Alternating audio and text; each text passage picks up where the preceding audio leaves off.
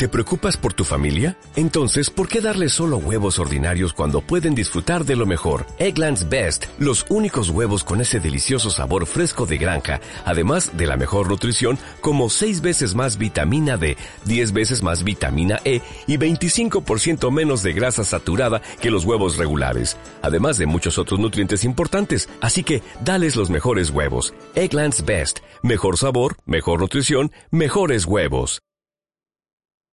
Hoy en el podcast de Aguabosque vamos a dar la bienvenida a David, otro David de Sustrayac, que tiene un proyecto que descubrimos apenas cinco días o seis con motivo de una conferencia que hemos promovido en redes y que seguramente pues habrás escuchado, nos habrás escuchado hablar de ella. Y le hemos invitado al podcast para que, para que nos cuente, para que nos cuente mucho más de su proyecto. Bien. Hola, buenas. Buenas. Semillas de conciencia. Hola, buenas. Buenas. Vale, pues yo soy el de las preguntas, entonces. vale, pues a por ello. Bueno, primer, lo primero del todo, un poco de contexto. A lo mejor nos puedes contar de qué es um, Sustrayak Habitat Design y quiénes sois y por qué habéis empezado este proyecto. Vale, pues nosotros somos una, somos una cooperativa sin ánimo de lucro dentro de la economía social y solidaria. Estamos dentro de REAS y Euskadi y nos constituimos hace cinco años como cooperativa, tres personas. Mm. Eh, veníamos de otro, bueno, más o menos relacionados de otro proyecto anterior que se llamaba Iraun Permacultura, que era un proyecto de educación para la sostenibilidad, o sea, sobre todo de sensibilización a través de la, de la, de la permacultura, más enfocados en el ámbito urbano, sobre todo, de pues, cómo llevar la permacultura al ámbito urbano.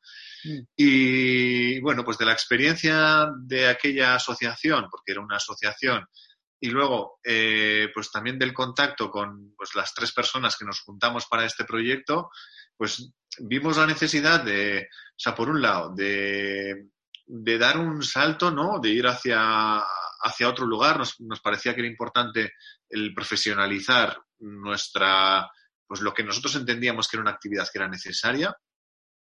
Gente que veníamos de diferentes lugares, como son la educación ambiental, la química, eh, la arquitectura, el paisajismo, la agricultura, la ganadería, pues el juntarlo y decir, bueno, o sea, creemos que es el momento de empezar a poner en marcha un proyecto que lo que trate es, pues dentro de sus pequeñas posibilidades, pues generar cambios y sobre todo, pues generar cambios mm. eh, en el mundo en el mundo rural por medio de eh, pues del desarrollo de modelos agroecológicos, que es un poco pues el, a lo que nos dedicamos básicamente, ¿no? A diseñar mm. proyectos mm, más bien enfocados al, a la idea de la granja dentro del sector primario y acompañar, por un lado, a gente que quiere iniciarse dentro de lo que es la producción de alimentos o por otro lado, mm. acompañar a productores de, a productores convencionales a hacer un paso hacia modelos agroecológicos. Genial. ¿Y cómo veis um, qué ha sido vuestro uh, viaje en la permacultura? ¿Habéis estudiado por vuestra cuenta o ha sido, habéis tenido profesores o cómo, cómo ha sido? Pues hemos ido haciendo pues algunos cursitos muy pequeños, pero, pero bueno, básicamente nuestra formación es a través de lo que hemos ido aprendiendo en base a nuestra experiencia, y pequeños proyectos que íbamos desarrollando y muchas lecturas, muchas, muchas, muchas lecturas en torno a, en torno a esto. Y así sería, pues, básicamente la forma en la que nos hemos ido desarrollando. Y en la medida en la que íbamos aprendiendo cosas, pues, sobre todo, pues, llevarlas a la práctica, ¿no? Y para ahí las dificultades que eso entraña y a partir de los errores, pues, hacer aprendizajes y ir, ir hacia adelante. Eh, he visto que una, como un pilar de, de vuestro manera de trabajar es el diseño hidráulico en línea clave. ¿Podrías explicar un poco qué es, qué es este concepto y por qué es tan importante para vosotros? El diseño hidrológico en línea clave es una metodología que lo que nos permite es gestionar las aguas que se mueven en flujo de escorrentía por las parcelas en las que, en las que trabajamos. Es decir, el, el agua, cuando no se gestiona, puede ser un problema, bien por su falta o bien por su exceso. Entonces, lo que hacemos con el diseño hidrológico, pues básicamente es ralentizar el flujo del agua y dirigirlo pues en unas situaciones como por ejemplo es en las zonas en las que tenemos bajos niveles de pluviometría, pues lo que hacemos es frenarlo para acumularlo en determinados lugares. Y en mm. aquellos lugares en los que tenemos eh, precipitaciones grandes a lo largo del año, lo que hacemos es conducirlas a lugares donde no nos van a generar problemas y también almacenarlo para otros momentos en los que lo vamos a necesitar. Entonces, mm. el diseño hidrológico nos permite hacer este control del agua en escorrentía y a partir de ahí establecer diferentes zonas de diseño. La base de diseño de permacultura de las diferentes zonas, a nosotros nos gusta poner una capa más, que sería toda la capa del diseño hidrológico, y a partir de esta, este diseño hidrológico, pues establecer las diferentes zonas de diseño de permacultura.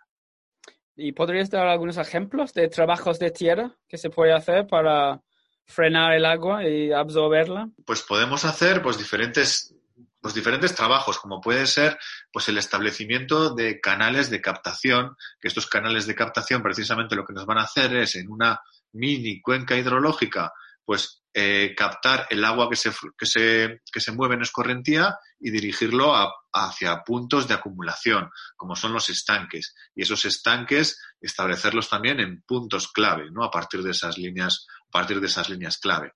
Eso también nos va a permitir pues, establecer, por ejemplo, el marco de plantación en línea clave de zonas para, frutales, para bosques comestibles, o establecer también pues, las calles de pastoreo para la ganadería, o establecer incluso pues, los, bancales permanentes para la producción hortícola serían como algunos de los ejemplos de cosas que podemos hacer con, con, línea clave. Pero también es muy interesante a la hora de establecer eh, caminos, porque los caminos cuando se diseñan en línea clave, pues siempre van a estar ubicados de tal forma que van a tener el mínimo desgaste por erosión posible de todo ese movimiento de agua y es algo muy interesante también. Línea clave es otra manera de decir nivel de contorno. Mm, no necesariamente. Las, las, las curvas a nivel pues son todas aquellas en las que todos los puntos están en una misma cota, en, un misma, en una misma altura y con las curvas en línea clave hay cierto desnivel, con el objetivo de que el agua no se estanque, no se paralice, sino lo que conseguimos con las curvas a desnivel de la línea clave es mm. conducirlo hacia los lugares que lo, que lo, que lo que deseamos. Como un viaje, pero un viaje lento. Eso es, un viaje, pero un viaje lento para que no se produzca esa erosión del agua sobre la tierra. Mm. Genial. Y bueno, nosotros estamos en el sureste de la península, que es una zona semiárida. Ah, vosotros estáis en el norte. ¿Qué sería la diferencia entre un proyecto ah, utilizando un diseño de, en línea clave, eh, donde estamos nosotros y dónde estáis vosotros? Las, ah, ¿Qué tendría en común y qué sería diferente? Sí, nosotros estamos trabajando en diferentes lugares de la península ibérica y con, climas y con precipitaciones muy diferentes. O sea, ahora mismo estamos trabajando en una horquilla que va desde los 1.400 milímetros anuales que tenemos aquí en la costa de, Guipúzcoa hasta mm. los 350 milímetros que tenemos en algunas zonas de en algunas zonas de Burgos. O sea, tenemos un rango muy amplio de proyectos y de experiencia en esa diversidad ¿no? de precipitación que podemos encontrarnos. Mm. En las zonas como aquí, en la costa, en la costa vasca, que son zonas de elevada precipitación, es unos 1.400, 1.500 milímetros anuales, la estrategia fundamental es eh, desaguar, es decir, eliminar el exceso de agua que podemos tener en las parcelas. Y ese mm. trabajo es un flujo para eliminar la mayor cantidad de agua, sobre todo en, esas, en esos momentos de precipitación que son excesivos, ¿no? Pero también en la cornisa cantábrica nos estamos encontrando con situaciones nuevas en el sentido de que, eh, pues bueno, el agua pues era siempre, o podíamos considerarlo en exceso, y ahora nos encontramos con que en los veranos cada vez son más secos y mm. cada vez tenemos más periodos en los que necesitamos hacer riegos, cosa que antes pues no era tan habitual. Entonces, ese exceso de agua, sobre todo en el otoño y en la primavera, lo que hacemos es eh, tratar de acumularlo en determinados lugares, en estanques y demás, para luego poder hacer ese aprovechamiento eh, en los meses de más secos, que suelen ser en verano y en invierno a veces nos encontramos también con situaciones de bastante sequedad.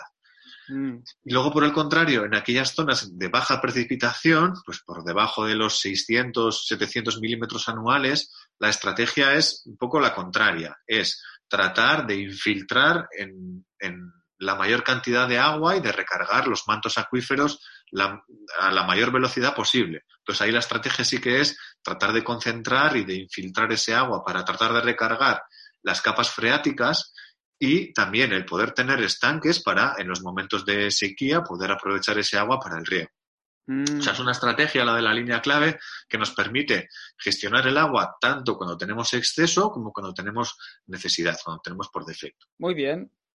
Y para la gente que a lo mejor están se están encargando de una finca ah, nueva o un proyecto nuevo, ¿qué serían los errores más comunes que uno podría mm, hacer en ese momento? Probablemente yo he hecho bastante de estos, pero me gustaría escuchar. Todos, todos cometemos errores y sin, sin, los errores no aprenderíamos, ¿no? Esa es la, es la base del aprendizaje y creo que también hay que, se nos mete muchísimo miedo en el sistema educativo también al, cometer errores ¿no? y, a, equivocarse. Y bueno, reivindicar el error como la mejor herramienta de aprendizaje que tenemos los seres humanos.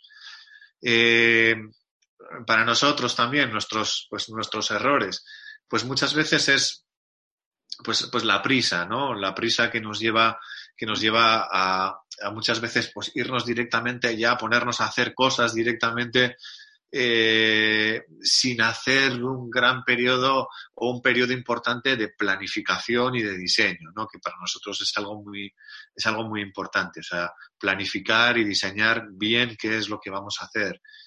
Eh, otro error que también hemos visto eh, habitual es el, el, no tener en cuenta la economía, o sea, el, el, ir a proyectos que si nosotros entendemos un proyecto de permacultura como que como que tenemos que tener en cuenta, pues, por lo menos tres dimensiones, ¿no? Que sería la dimensión social, la dimensión ecológica, la dimensión económica, incluso la dimensión espiritual, ¿no? Estas cuatro patas. Mm. Nos centramos en dos o en tres, pero la dimensión económica no la solemos trabajar en profundidad. Y nos parece que para que los proyectos sean sostenibles también tienen que serlo económicamente. Entonces, mm. una hay que dedicarle mucho tiempo también a todo este análisis de la viabilidad económica de los proyectos, que muchas veces es un punto débil por el que se suelen caer los proyectos.